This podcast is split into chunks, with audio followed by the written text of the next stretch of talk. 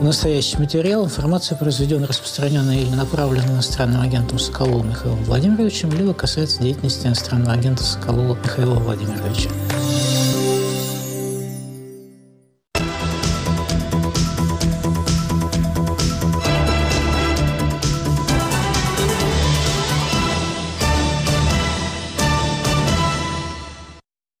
В эфире программа «Радио Свобода. Лицом к событию». Сегодня наши гости – политологи Федор Коршенинников, Иван Преображенский и политик Олег Степанов присоединится чуть позже.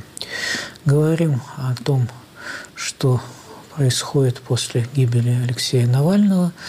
Людмила Навального потребовала незамедлительно выдать ей тело ее сына, чтобы она смогла его похоронить. Но тело Алексея Навального по-прежнему даже не показано родным. Э, вдова погибшего политика указывает тоже на бесчеловечность власти Юлия Навальная. Э, давайте посмотрим, что происходит после гибели Алексея Навального, какова международная реакция в том числе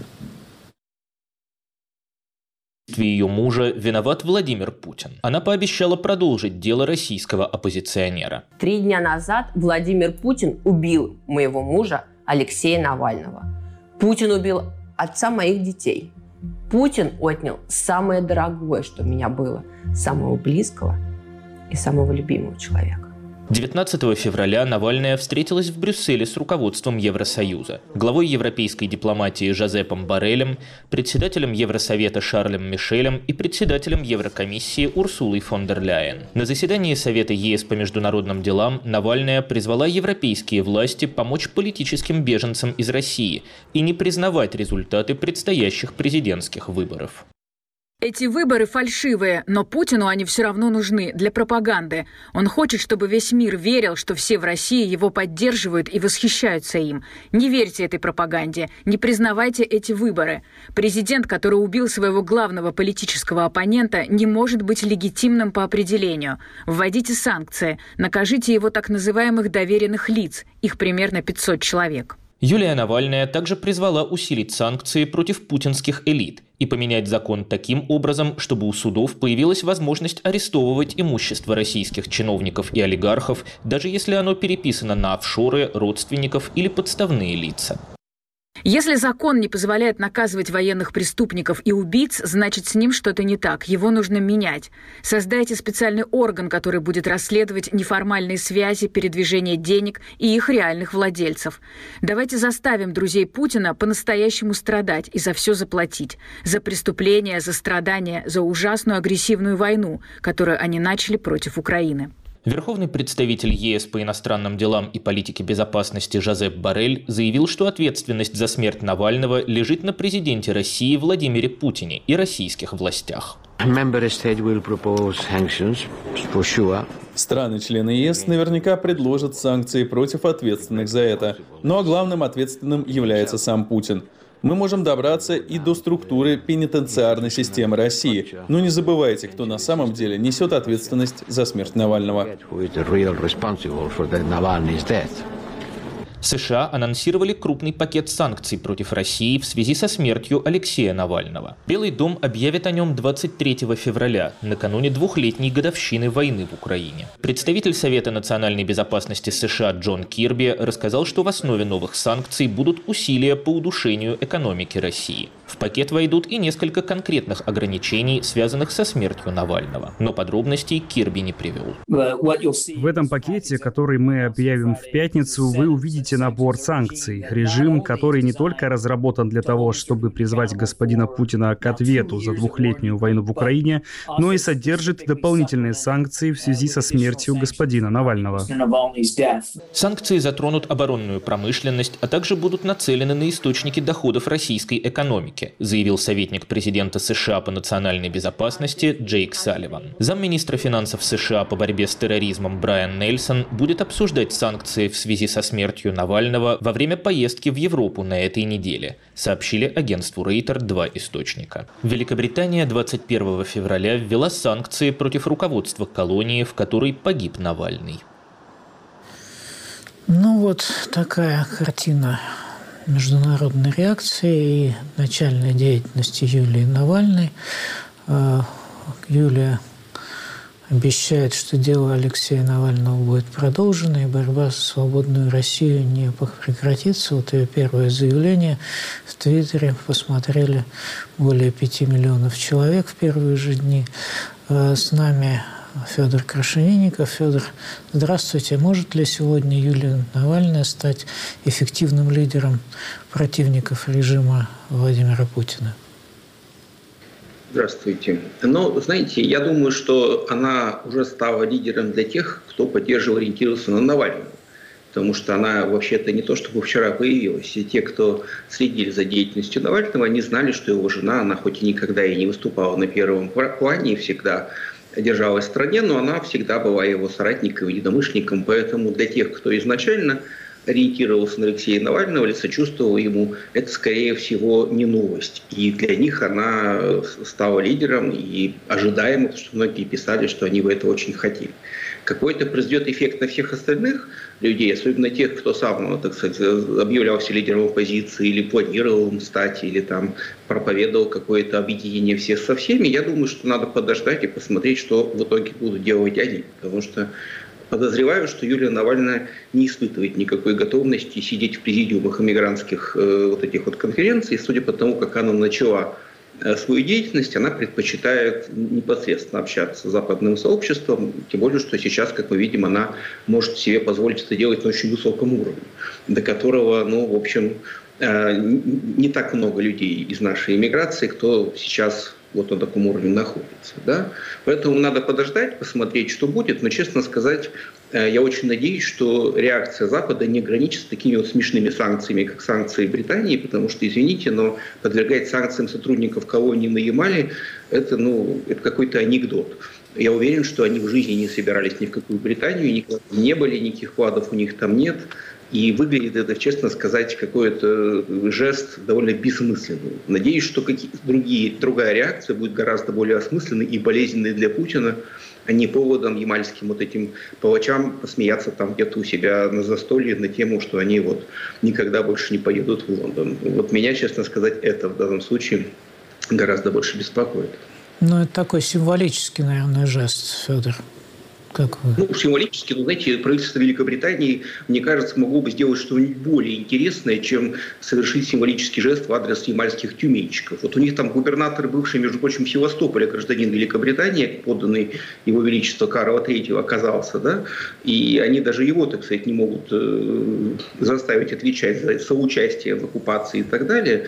И мне Под кажется, что... посидел ну, посидел, но недолго. Но учитывая, что, как правильно сказал Юлия Навальная, неплохо бы создать какой-то орган, чтобы выявить тех, кто реально занимается вот этой всей войной, наживается на ней, чьи родственники, близкие, бизнесы прекрасно себя чувствуют в Европе, потому что это абсолютная иллюзия, что под санкции попали все. Под санкции скорее попали те, кто меньше всего был в этом виноват, или случайные люди, ну, какие-то просто уехавшие люди, которые маятся без счетов и так далее. А у путинского окружения, особенно у второго, третьего круга, у них вообще все неплохо. Я надеюсь, что сейчас на это наконец обратят внимание и будут наказаны, в том числе и люди из этого самого списка шести или сколько там, семи тысяч, в которые включены региональные чиновники. Потому что это люди, которые снаряжают эти вот добровольческие подразделения, финансируют их, э, и занимаются другими неприятными вещами. И ничего на них пока еще даже ничего не капнуло. Вот это на самом деле направление, по которому нужно работать, как мне кажется. Хорошо, Иван Преображенский с нами тоже. Как вы видите будущее Юлии Навальной как политика? Вот могла бы она повторить путь Карасона Акина на Филиппинах или Сони Ганди, в общем, продолжить дело убитого э, властями страны мужа? Это очень сложный вопрос, потому что на постсоветском пространстве у нас пример скорее Светлана Тихановская. Пример этот неоднозначный. С одной стороны, она, безусловно, не, не является правоприемницей с этой точки зрения, скажем так, своего убитого мужа, потому что ее муж, к счастью, жив. С другой стороны, она, по сути дела, выиграла президентские выборы, и у нее другая легитимность есть.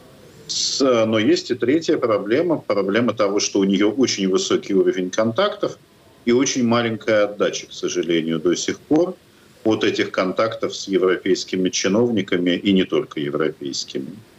Здесь большой вопрос состоит в том, в каком состоянии находится само российское общество. Не уверен, что готовое принять вот прямо сейчас, по крайней мере, Юлию Навальную в качестве лидера даже оппозиции. И вторая проблема состоит в том, в каком состоянии находятся западные партнеры, с которыми Юлия Навальной придется иметь дело, и с которыми она уже имеет дело. И я здесь не настолько оптимистично, как э, Федор настроен. У меня нет ощущения, что западные партнеры готовы принимать какие-то серьезные санкции. И по моим ощущениям, они не готовы в том числе не признавать в будущем Владимира Путина президентом. Но и сейчас, кроме американцев, честно говоря, я ни от кого никаких серьезных санкций не ожидаю. При этом американские санкции с большой долей вероятности только символически окажутся привязанными к убийству Алексея Навального. Они не будут, там, понятно, будет так же, как у британцев, какой-то абсолютно бессмысленный пакет против нескольких тюремщиков, которые непосредственно убивали Алексея Навального в тюрьме. Возможно, к этому добавится несколько человек, которые принимали решение об этом убийстве, если там есть еще кто-то, кто не находится под персональными санкциями. Но в целом, скорее всего, это будет какой-то экономический пакет санкций против России, потому что как раз у США еще есть достаточно направлений, по которым они не хотели ранее вводить санкции, поскольку это, давайте прямо скажем, не очень выгодно для американской экономики. А что, например? Ну, это может касаться э, санкций в области поставок металлургии алюминия в первую очередь из России. Это может быть связано с санкциями против Росатома, на которых давно уже и очень активно настаивает украинская сторона и обоснованно, в принципе, утверждает, что Росатом превратился в такой пылесос, через который в Россию попадает огромное количество запрещенных для ввоза в Россию технологий и э, технических устройств. Соответственно, в плюс к этому это может быть очередные ужесточения на рынке нефти, попытка, по крайней мере, их провести. Но здесь мы переходим к следующему, еще одному сложному вопросу. А, это администрирование этих санкций. Если США еще как-то свои санкции администрируют, Европейский Союз практически не администрирует свои санкции, делает это очень слабо, и они, соответственно, очень слабо, если вообще соблюдаются по многим направлениям постоянно возникают скандалы с европейскими фирмами, именно европейскими фирмами, европейскими гражданами, которые нарушают санкционный режим в отношении России. И уж если серьезно говорить, хотелось бы вот как раз двух мер. Первое – это жесткое администрирование режима и действительно создание комиссии, не той, которая прямо сейчас будет искать, в будущем, возможно, тех, кто нарушает санкции или тех, кто убивал Алексея Навального, а хотя бы заставить соблюдать те санкции, которые уже есть. Европейский Союз принимает 13-й пакет. Нет. И из них многие санкции абсолютно не работающие, к сожалению. А вторая история состоит в том, что э, то чудовищное, что произошло в России, чудовищное убийство Алексея Навального, должно как-то сдвинуть европейские элиты к тому, чтобы они а, не признавали Владимира Путина президентом России. Но пока вот я не вижу к этому никаких, честно говоря, все равно предпосылок. Они не готовы. Олег Степанов тоже с нами. Олег, ваш взгляд на Юлию Навальную как лидера, видимо, человек достаточно жесткий, с э, позицией, так сказать, отомстить в том числе режиму. Ну и, наверное, какая-то реорганизация команды будет происходить, э, как вы видите? Да, добрый день. Э, я думаю, что в первую очередь, о чем мы должны говорить, если мы говорим о Юлии Навальной, она честный, принципиальный человек. Человек с ценностями, человек, которому можно доверять. Мы постоянно видели ее вместе с Алексеем. Алексей всегда отличался от большинства ну, российских, уж по крайней мере, политиков, которые обычно скрывают свою семью или в принципе эм, являются ну, таким самостоятельным проектом, который, которого как бы, ну, не знаю, публично никто не то чтобы поддерживает из близких. Э, Алексей и Юлия Навальный были всегда таким вот примером совместной работы на ну, ради будущего страны, ради свободы. Да, они всегда были вместе, и Юля действительно всегда поддерживала, всегда была рядом, часто ездила и в какие-то региональные поездки, например, во время президентской кампании. По поводу реорганизации в структуре команды Навального, к сожалению, я тут вряд ли что-то могу сказать, потому что не являюсь ее э, сотрудником. Да, я вот как в 2021 году ушел с поста координатора московского штаба после закрытия, так, собственно, в команде не работаю. Но я думаю, что так или иначе э, появление Юлии Навальной как политической фигуры дало нам то, э, что попытался Путин украсть, убив Алексея – надежду. Я думаю, что многие из тех, кто смотрит этот эфир э, в онлайне или посмотрит позже, согласятся, что гнетущее чувство пустоты и безнадежности, которое возникло в душе, э, оно было не только там у меня или у моих знакомых, но и у многих из вас. Э, когда Юля объявила о том, что она будет продолжать э, дело Алексея Навального, я честно скажу, для меня это стало какой-то очень важной и позитивной новостью на фоне того ужаса, Э, связанного с убийством Алексея, вообще с событиями, э, с войной, с репрессиями. Э, так или иначе, я думаю, что Юля – это человек, которому, я знаю, что это человек, которому можно доверять, это принципиальный, честный человек. Команда Алексея Навального – доказала свою эффективность. Это сильнейшая политическая сила, пусть даже на которой вынуждена находиться в эмиграции. Так что я думаю, что это позитивная новость для нас всех. Если же говорить э, о санкциях, о влиянии западных стран, все-таки мы должны понимать, никто, кроме нас, не сменит власть в России. Санкции уже давно стали во многом символическим ответом – потому что ну, нельзя оставлять некоторые события безнаказанными. Да, действительно, никакой санкционный пакет не уберет Путина, ну, это факт, с этим э, нет смысла спорить. Но э, это важное выражение, ну, я не знаю, сочувствия и поддержки российскому гражданскому обществу со стороны стран Запада.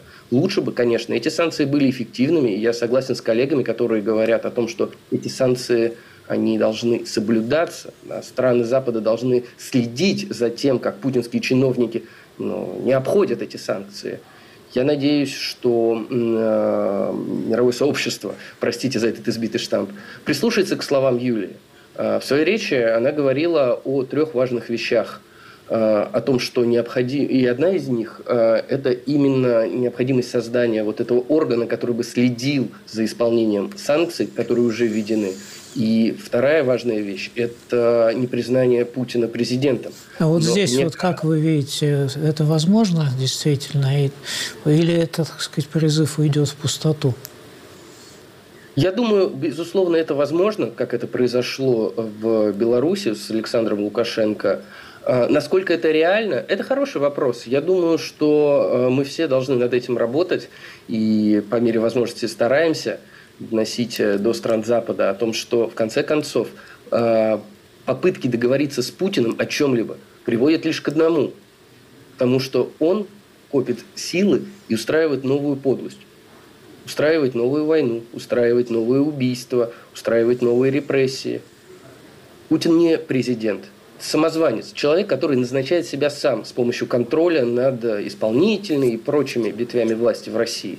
Я думаю, что на Западе это прекрасно понимают, но, конечно, конечно, э, это может для них быть э, пугающим и кажется, и, может быть, чем-то невыгодным. А вдруг нам с ним договариваться придется, а мы его уже не признали. Я думаю, что российское гражданское общество в эмиграции особенно должно сосредоточиться на этой идее и донести до западных, так сказать, правительств это, важность этой идеи. Получится или нет, посмотрим. Федор, Крашенинников, что вы скажете все-таки? А вот что может дать непризнание итогов выборов и запланированной победы Владимира Путина над тремя его ну, какими спарринг-партнерами, ну и над страной тоже, конечно? Ну, это символический жест. Он больше нужен, э, наверное, нам, он больше нужен, может быть, даже Украине, потому что, э, так сказать, дальнейшее превращение Путина в изгоя и в парию, так сказать, это, наверное, э, хорошие меры. Но я, на самом деле, не склонен видеть в этом какую-то панацею. То, что Путину вполне достаточно, что его признает победителем товарищ Си. Э, тегеранские мулы, еще какие-нибудь разные дружественные режимы, они найдутся, и Индонезия, какая-нибудь Малайзия, Бразилия, там кто еще угодно, найдутся в этой мире страны, которые признают его избрание, и он этим вполне удовлетворится. Потому что, к сожалению, концепция, что если какого-то лидера не признать международным, он после этого его режим рухнет, она не работает. Мы помним, и Гуайдо признавали и не признавали Мадура, и Башара Асада все дружно не признавали, а потом выяснилось, что теперь вот его снова потихонечку признают. Я надеюсь, что этого не будет, потому что э, это все работает в сочетании с другими мерами. Сама по себе вот это вот непризнание, это не какое-то магическое заклинание, после которого Путин исчезнет. Это просто очень важный для нас, повторюсь, политический жест.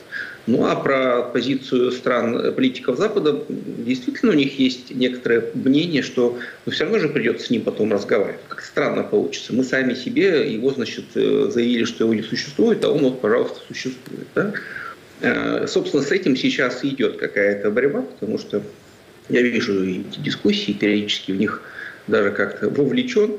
Но в целом пока такого прямо всеобщего воодушевления по этому поводу нет. То, что Юлия Навальная эту тему подняла и на таком высоком уровне, возможно, позволит продвинуть вот именно как политическую концепцию. Но это именно политическая концепция, какой-то магии от нее я не жду, что это прям придет к практическим изменениям, к сожалению, нет. Иван, а вот опыт непризнания победы Лукашенко, он что подсказывает на самом деле? Все-таки э, здесь ну, вот, есть некий офис Тихановской, есть некая легитимность. Ну и насколько вредит э, вот это непризнание э, белорусскому режиму, в конце концов, если в таком же положении будет Путин, что изменится? А, я бы сказал, что здесь с одной стороны, и правильное сравнение, с другой стороны, ситуация принципиально иная. Если говорить про Беларусь конкретно, то ситуация, на мой взгляд, примерно такова. Александр Лукашенко, так же, собственно, как Владимир Путин, является паханом местного уровня для своей собственной банды, для своей мафии. Нет, он является их представителем во внешнем пространстве. С этой точки зрения любая дополнительная для него проблема с взаимодействием с иностранцами, нет, это плюс, потому что он теряет в глазах своего собственного окружения. Пусть немного, пусть это очень незначительно, но тем не менее этот фактор присутствует. Вторая история состоит в том, что его назначенцы теоретически могут никем не признаваться. Это будет касаться и Владимира Путина, если Запад пойдет по подобному же пути. Мы знаем, что в Беларуси практически отсутствуют послы западных держав. И теоретически западные представители не должны встречаться с теми, кого назначал Александр Лукашенко, потому что Александр Лукашенко не является президентом Беларуси. Те, кого он отправляет куда-то с какими-то миссиями, если там еще остались неподсанкционные люди, это так или иначе назначенцы мафии, а не белорусского государства. И Владимира Путина это должно было бы коснуться в полной мере, и вот для России это более важный фактор потому что Россия заседает в огромном количестве международных организаций. Россия в своих интересах пользуется этим влиянием очень активно. Россия обладает правом вето в Совете Безопасности ООН. Но что такое право вето, если вдруг российский постпред при ООН не признается постпредом, потому что его назначил Владимир Путин?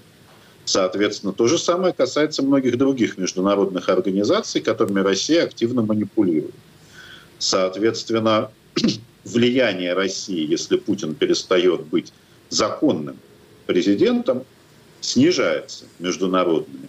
И тут же выясняется, что с Россией совсем не обязательно по такому количеству вопросов договариваться, как об этом сейчас говорят сами западные политики, запугавшие в том числе сами себя. Нет, влиянием России и ее роли в международном сообществе, скажем так. При этом нельзя путать есть легитимность, есть легальность. Путин уже давно незаконный президент России, никто в этом не сомневается. С 2018 года как минимум, когда выборы прошли на временно оккупированных территориях Украины. Эти выборы, по сути, не были признаны. Если мы сейчас будем говорить о том, чтобы выборы снова не были признаны, это будет иметь такой же эффект. Простите, никакой. Нет, а их не признают, и на этом все ограничится. С Путиным продолжат общаться. Необходимо добиваться не, не признание нелегитимности Владимира Путина. большая часть, значительная часть западных политиков считает, что он легитимен, потому что это же не про закон речь, это про поддержку. И они считают, что значительная, если не большая часть россиян, все равно поддерживает Путина. Когда с ними говоришь на эту тему, они сразу выдвигают тезис опросов ЦИОМа 80% за Путина. Да, говорят они, мы понимаем, что, наверное, не 80, но и не 20. А поэтому мы будем продолжать в любом случае с ним разговаривать. Он представляет Россию вне зависимости от того, законно или незаконно он был избран. У него ядерное оружие, у него армия и так далее. И нам с ним придется действительно, совершенно прав Федор, договариваться об Украине в том числе. Соответственно, альтернативы, казалось бы, нет. Но на самом деле, а, если убрать вопрос полного неконтактирования с Путиным и продолжать с ним контактировать просто как с узурпатором, захватившим власть на определенной территории – но использовать это юридически для того, чтобы убрать Россию и ее международное влияние ослабить, убрать ее из многих международных организаций, я думаю, что это сработает. И это ровно то, над чем мы должны были бы сейчас работать. Поэтому очень четко надо следить, повторюсь, за терминами, не говорить про нелегитимность, а говорить именно про незаконность выборов и незаконность Владимира Путина как президента. Он не является президентом, он узурпатор. Нет, и уж после 17 марта 2024 года на все стороны его любимые 146%. Хорошо, Олег, ну что вы дополните? Оп. А, я скажу так. Э, я думаю, что э, Иван говорит очень важные вещи про, с точки зрения международных отношений. Действительно, э, изолировать Путина, да, лишив его статуса легального президента, легального представителя России и его назначенцев в виде законных представителей, это важная штука. Но я не думаю, что это позволит э, само по себе изменить э, политический режим в России. Вообще не существует какой-то такой универсальной серебряной пули, которая позволила бы да, вот нажать на кнопку и все изменить. Нет, э, в любом случае это множество факторов и огромная работа огромного количества людей, которые вместе борются за то, чтобы сделать Россию нормальной страной. Я думаю, что самое важное э, для нас это даже не вот эта международная часть, а внутрироссийская мы понимаем, что Путин э, держится не на поддержке населения, а на контроле на контроле за всеми ветвями власти. На контроле за бюджетом, на контроле за силовиками, на контроле за ЦИКом, судами, за множество-множество других э, всяких министерств, ведомств и прочее, прочее. Они подчиняются ему по одной простой причине. Э, потому что так сложилось. И начальник контролирует ситуацию. Вот пока он контролирует ситуацию, пока есть вот ощущение того, что начальник ситуацию контролирует, они подчиняются как, чем меньше он контролирует ситуацию, чем больше люди понимают, что он ситуацию контролирует плохо, тем хуже исполняются приказы. И это очень важно. Каждый шаг, который демонстрирует неудачу Путина, непризнание Путина, нелегальность Путина, все, что у Путина не получается, все, в чем Путин является, ну, если не неудачником, то хромой лошадью – все это очень полезно, и все это может стать кирпичиком, должно стать кирпичиком в общем, да, в общем деле по изменению политического режима в России. Я считаю, что это важно и важный сигнал именно для элит в России. Ну, насколько мы вообще можем говорить э, слово элита по отношению да, к путинским кошелькам и путинским э, вот этим всем людям в погонах, но тем, но тем не менее. У них э, есть определенная власть у этих людей, они не пользуются этой властью без согласования с Путиным, но когда они будут понимать, что Путин слаб, они будут меньше ему подчиняться. Я бы добавил вот этот важный аспект к тому, что сказали коллеги. Да, Федор, а вот э, еще одна часть обращения Юлии Навальной – это призыв оказать поддержку россиянам в эмиграции. Сочувствие, защита, помогать, хотя, насколько они хотят помочь России стать нормальной страной. Вот этот призыв, он найдет понимание или большого интереса к э, проблемам российского эмигрантского сообщества ну, в общем, нет.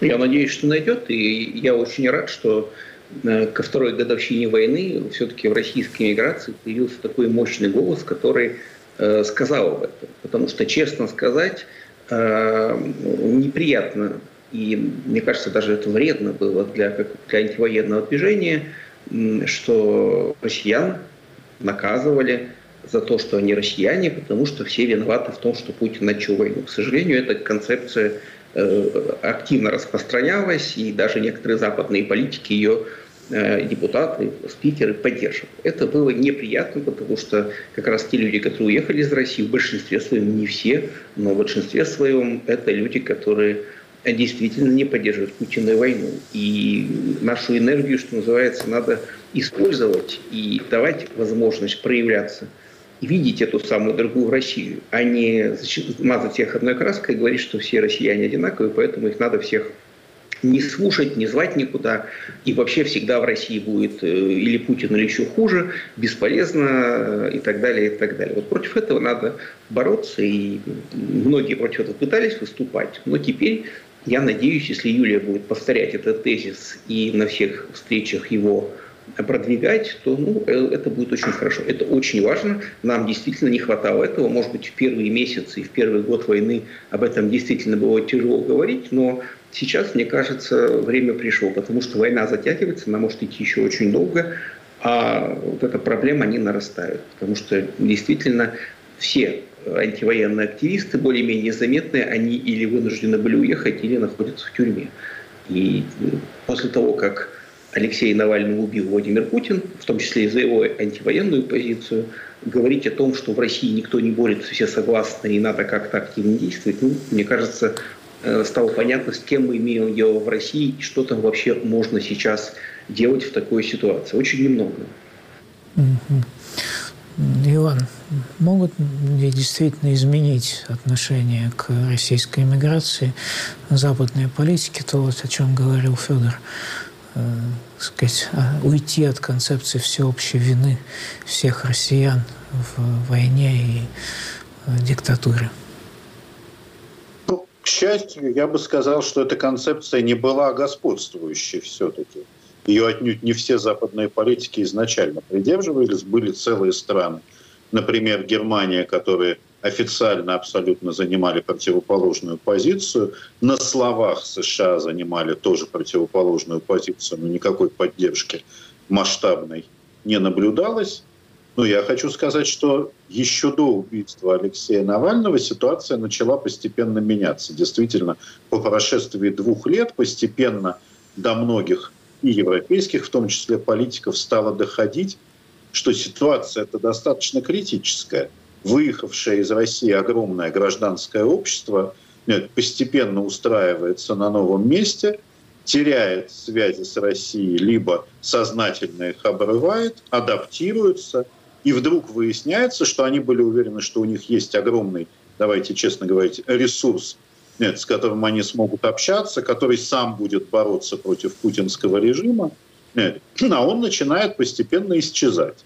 Соответственно, на это, наконец, с большим запозданием начинает появляться реакция и начинает расти поддержка. Теперь, я надеюсь, после заявления Юлии Навальной начнется более тесное сотрудничество, оно, собственно, тоже шло, но вот его как бы относительно активная фаза пришлась, дай бог, на конец прошлого года, когда, наконец, на бюрократическом уровне начались какие-то консультации и так далее. Белорусы такие консультации ведут уже приблизительно год.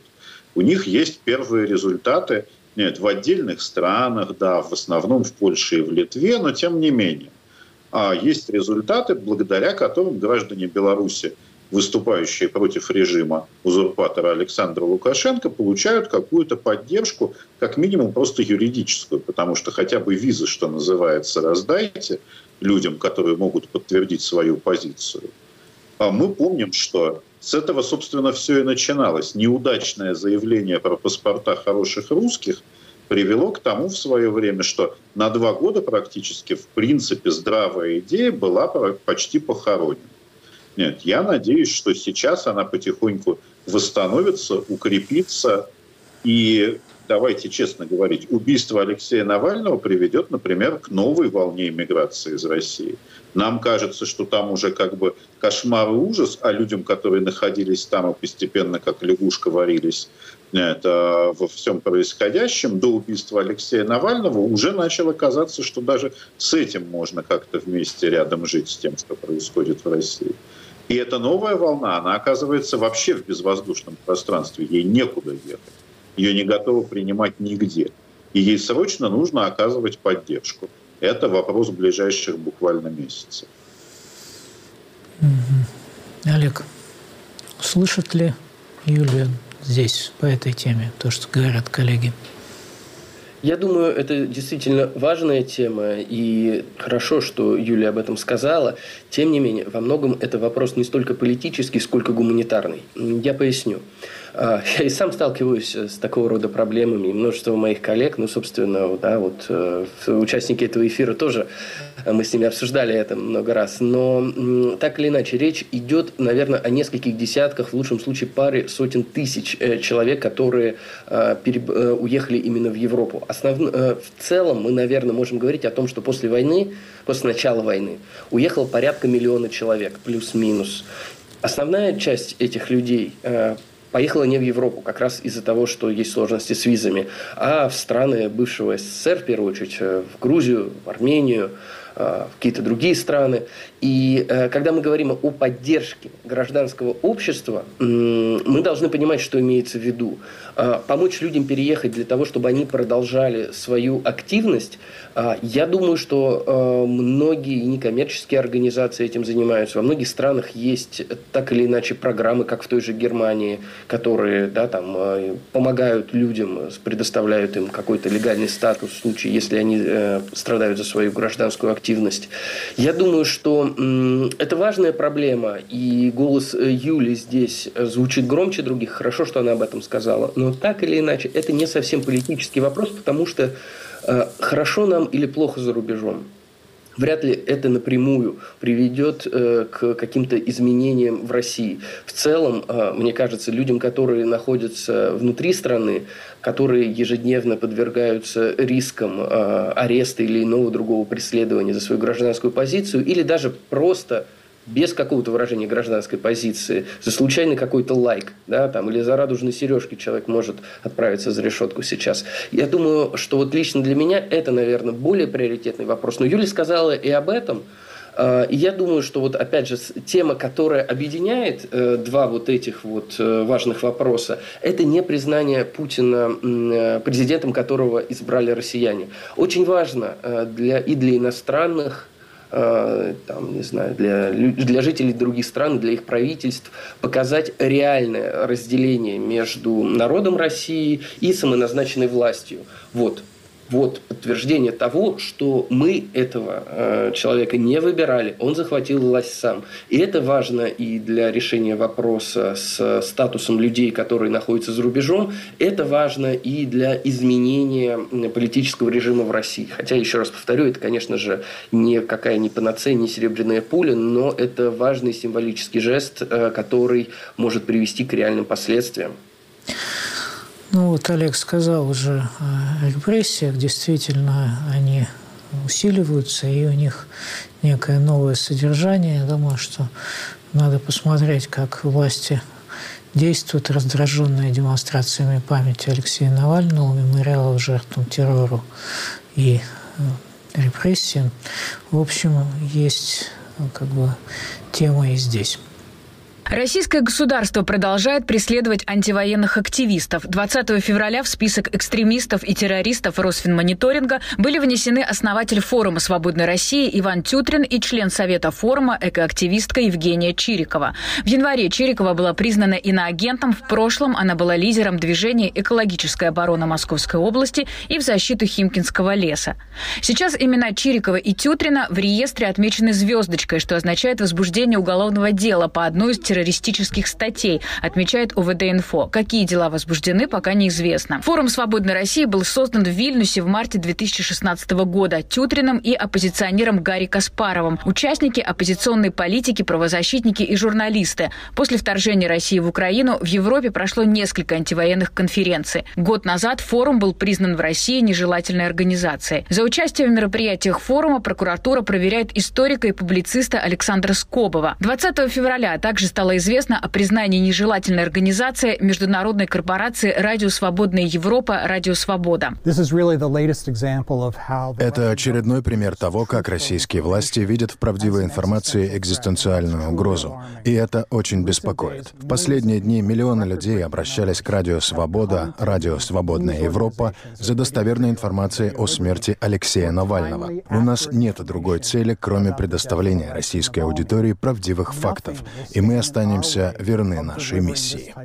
Сегодня в России сотрудничество с нежелательными организациями является поводом для административного штрафа и далее для уголовного преследования. По данным Международного комитета защиты журналистов, за последние два года российские власти объявили нежелательными десятки медийных организаций, среди которых телеканал «Дождь», издание «Медуза», новая газета «Европа», «Важные истории», «Инсайдер», «Проект» и другие. Сегодня в России борются и с книгами. Marketplace Мегамаркет изъял из продажи издание, подпадающее под закон о ЛГБТ-пропаганде. Список изъятой литературы попал в соцсети. В нем более 250 названий, в том числе произведения Федора Достоевского, Стивена Кинга, Харуки Мураками, Марселя Пруста и других авторов. Как сообщили в пресс-службе Мегамаркета, список был составлен участниками книжного рынка еще в декабре 2022 года в связи с принятием закона о запрете ЛГБТ-пропаганды. За его нарушение грозит штраф до 800 тысяч рублей для граждан и до 10 миллионов для юридических лиц. Вопрос Ивану Преображенскому. На поле борьбы за свободу информации, свободу слова. Как вы видите, что происходит, собственно? Удается ли путинскому режиму перекрывать каналы поступления достоверной и объективной информации в Россию?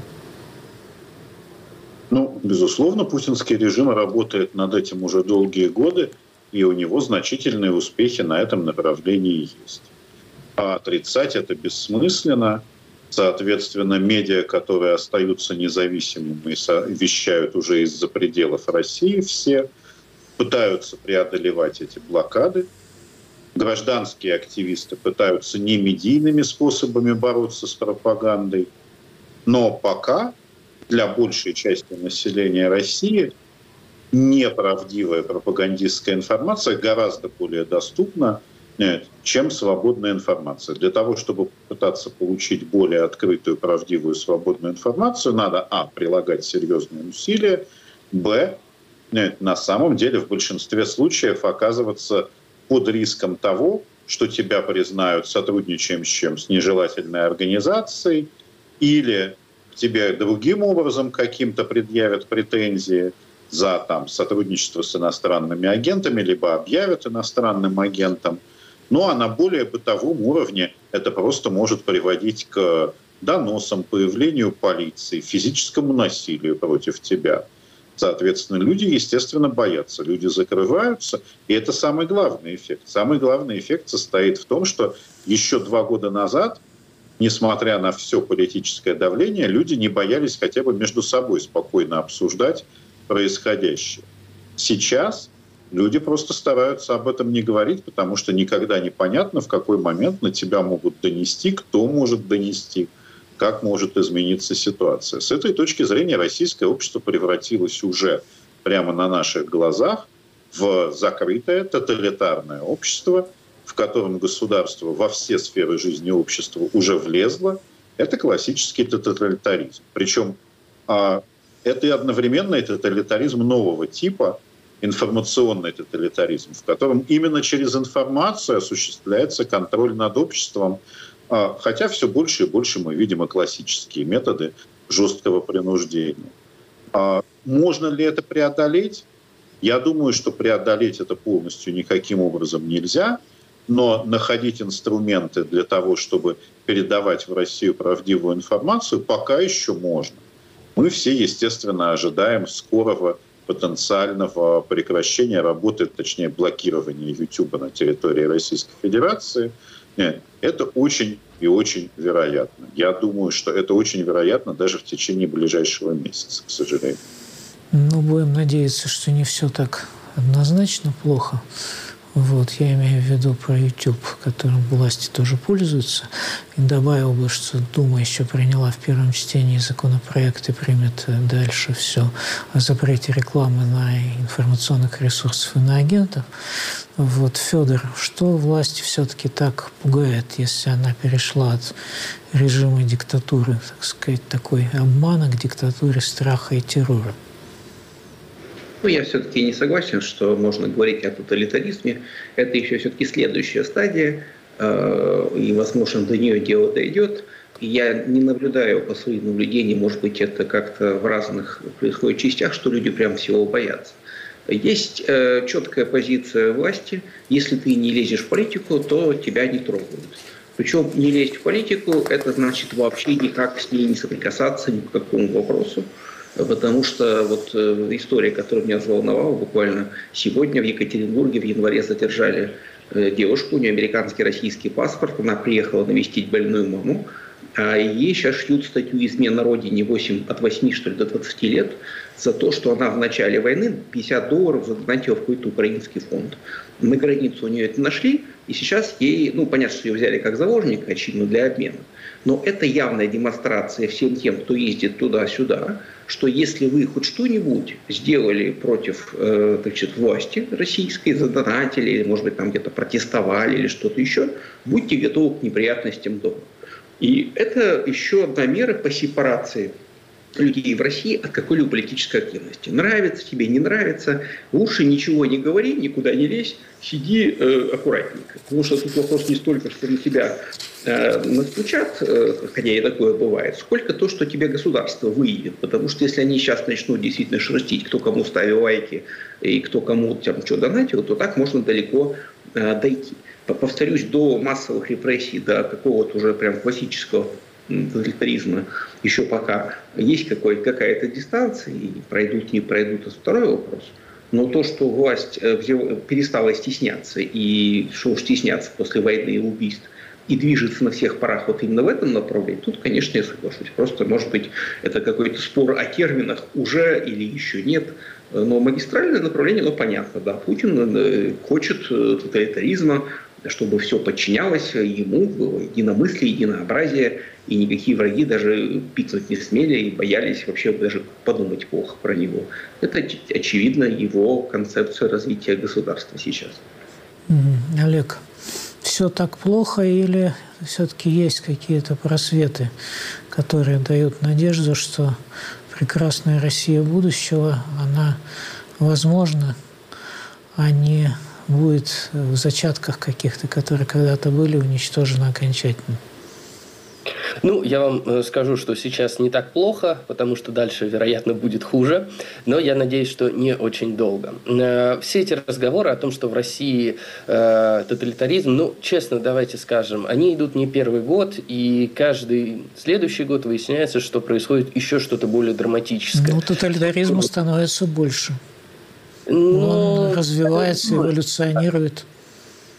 Я думаю, что тоталитаризм – это больше термин про политические режимы 20 века, которые включали массовую мобилизацию людей, большие идеологии, да, фашизм, да, там, это коммунизм, какие-то другие там их вариации. Но, тем не менее, мне кажется, что э, путинский режим, он, тем не менее, продолжает, продолжает э, видеть своим фундаментом не включенность людей в политические процессы, то, о чем сейчас сказал Федор. И это все-таки скорее какие-то вариации авторитарного режима. Да, он, безусловно, становится более репрессивным, тут нету никаких сомнений, и эти репрессии становятся более массовыми и затрагивают уже не только людей, которые прямо интересовались политикой или косвенно интересовались политикой, ну, в принципе, в принципе, э, проявляют какое-то свободомыслие. Да, пространство свободы кажется сейчас сильно-сильно сжатым, и, вероятно, есть тренд на то, что оно будет сжатым еще больше в будущем.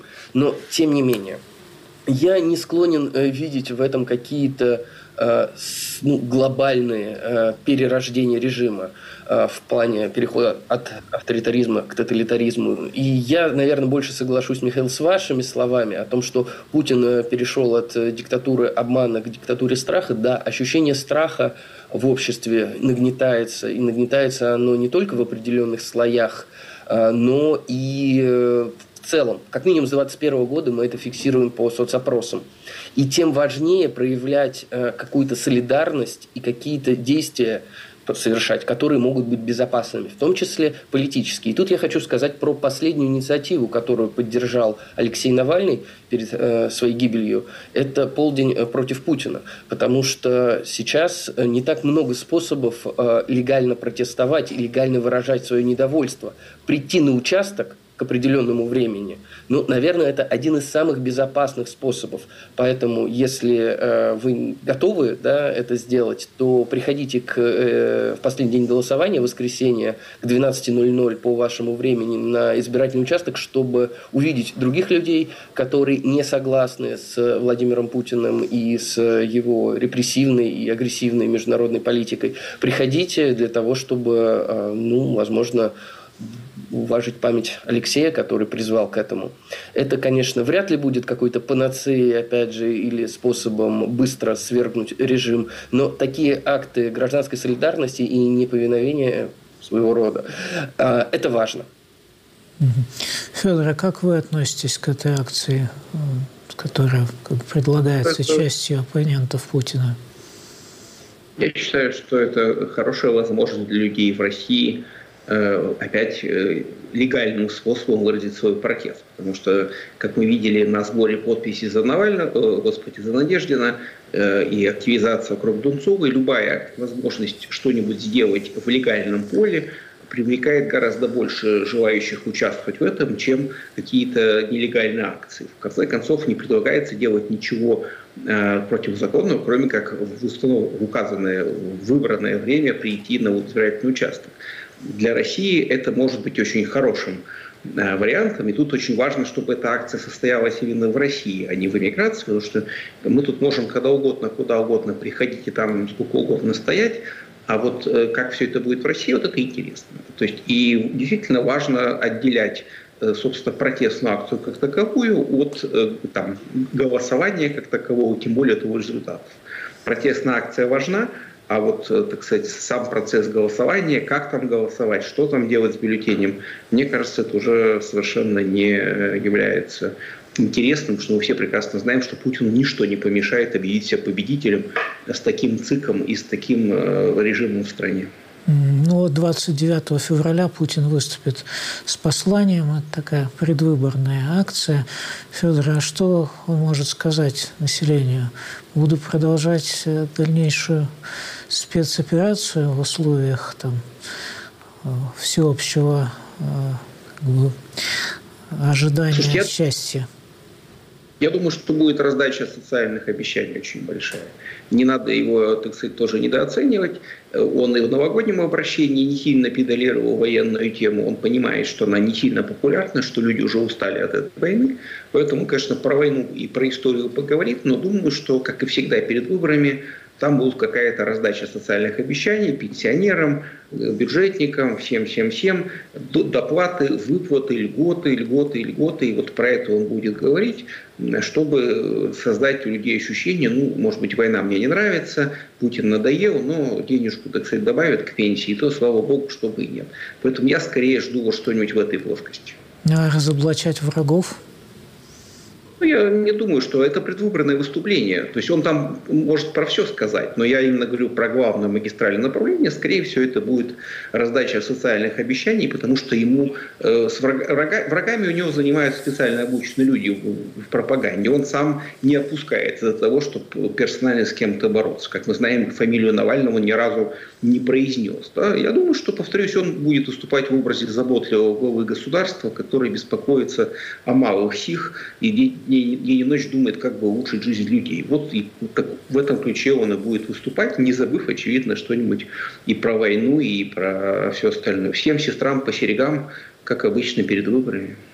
Спасибо. Федор Крашенинников, Иван Преображенский, Олег Степанов были в эфире «Радио Свобода». До свидания вам.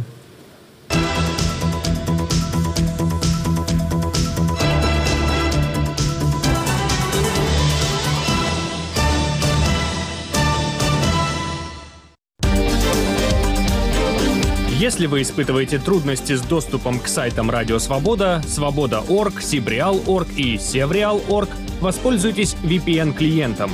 Подписывайтесь на наши страницы в социальных сетях. Установите приложение Радио Свобода в App Store или Google Play. Туда уже встроен VPN.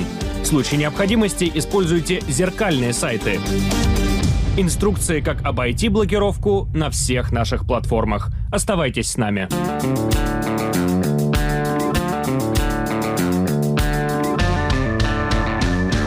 Студия подкастов «Радио Свобода». Человек имеет право. Время свободы. Американские вопросы. Кавказ подкаст. Атлас мира. Цитаты свободы.